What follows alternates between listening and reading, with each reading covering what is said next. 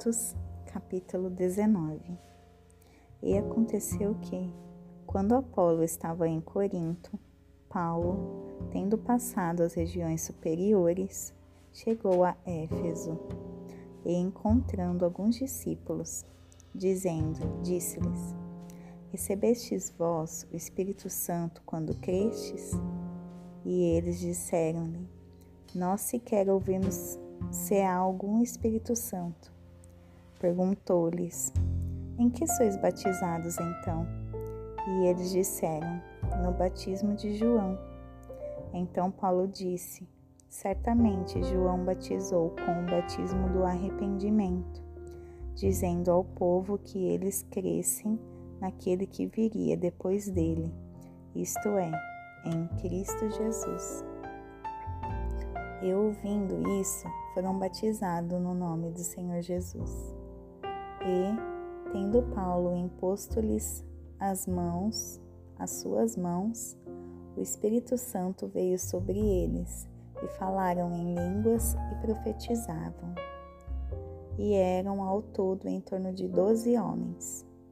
E ele, entrando na sinagoga, falou ousadamente durante três meses discutindo e persuadindo-os acerca das coisas do reino de Deus. Mas, quando alguns se endureceram e descreram, falar, falando mal do caminho diante da multidão, retirou-se deles e separou os discípulos, disputando diariamente na escola de um tirano. E isto continuou durante dois anos, de tal maneira que todos os habitantes na Ásia ouviram a palavra do Senhor Jesus, tanto judeus como gregos. E Deus fazia milagres especiais pelas mãos de Paulo, de modo que até os seus lenços e aventais se lavavam tais se levavam aos enfermos, e as enfermidades se retiravam deles, e os espíritos malignos saíam deles. Então, alguns judeus ambulantes, exorcistas, tentavam invocar sobre os que tinham espíritos malignos o nome de Jesus, dizendo: Esconjuro-vos por Jesus, a quem Paulo prega. E eram sete filhos de Seva, um judeu, e principalmente dos sacerdotes, os que faziam isto. E o espírito maligno respondeu e disse: Eu conheço a Jesus e sei quem é Paulo, mas vós quem sois?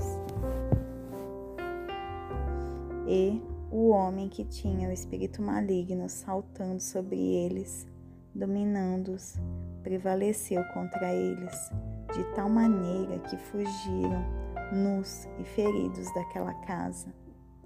E isto foi conhecido por todos os judeus e gregos que também habitavam em Éfeso. E temor caiu sobre todos eles, e o nome do Senhor Jesus era magnificado.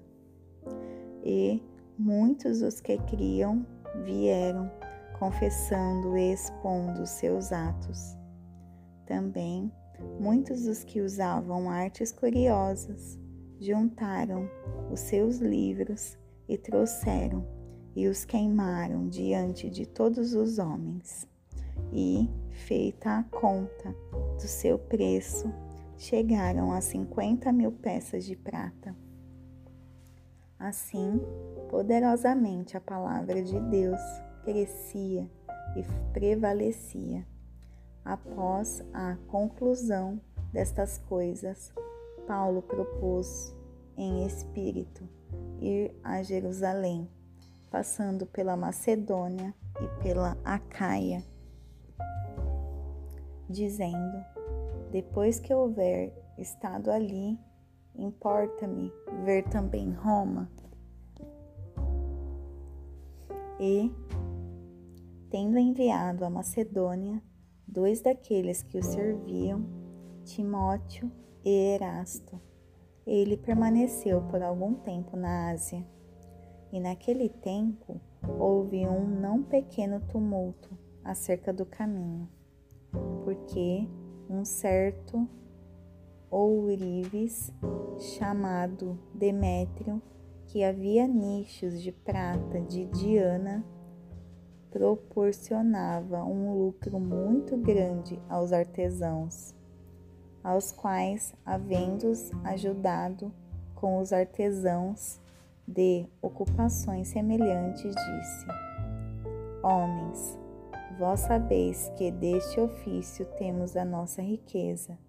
Além disso, vedes e ouvis que não só em Éfeso, mas em quase toda a Ásia, este Paulo tem persuadido e afastado muitas pessoas, dizendo que não são deuses aqueles feitos por mãos. Assim, não somente o nosso ofício estava sendo colocado em perigo de descrédito, mas também o templo da grande deusa Diana seja desprezado em nada, e como consequência seja destruída a majestade daquele, daquela que a Ásia toda e o mundo veneram. Ouvindo essas palavras, encheram-se de ira e clamaram, dizendo: Grande é a Diana dos Efésios. E toda a cidade encheu-se de confusão, e capturando Gaio e Aristarco, homens da Macedônia e companheiros de Paulo na viagem. Eles correram com um acordo para o teatro e, querendo Paulo apresentar-se ao povo, os discípulos não o permitiram. E alguns dos principais da Ásia, que eram seus amigos, enviaram a rogar-lhe que ele não se arriscasse a entrar no teatro. Portanto, uns gritaram uma, gritavam uma coisa, outros outra, porque a assembleia estava confusa e a maior parte deles não sabia a razão que de estarem reunidos. Então, tiraram Alexandre dentre a multidão impelindo os judeus para diante, e Alexandre, acenando com as mãos, queria falar, fazer sua defesa ao povo. Mas, quando eles souberam que ele era judeu, todos em uma só voz gritavam, gritaram durante uma umas duas horas. Grande é a Diana dos Efésios.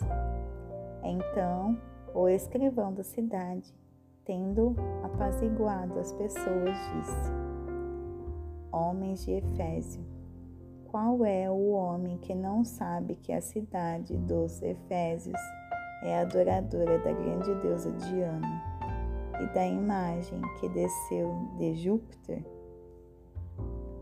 Vendo que estas coisas não podem ser contraditadas, convém que vos aquieteis e nada façais precipitadamente. Porque estes homens que aqui trouxestes não são ladrões da igreja, nem blasfemam da vossa deusa. Mas se Demétrio e os artesãos que estão com ele têm alguma coisa contra algum homem, o tribunal está aberto e a procônsules, procônsules que se acusem uns aos outros.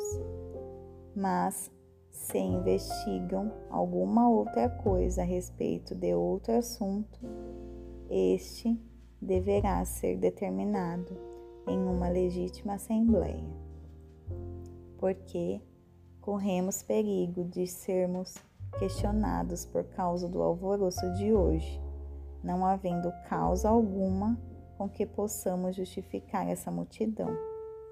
E, tendo dito isso, ele despediu a assembleia.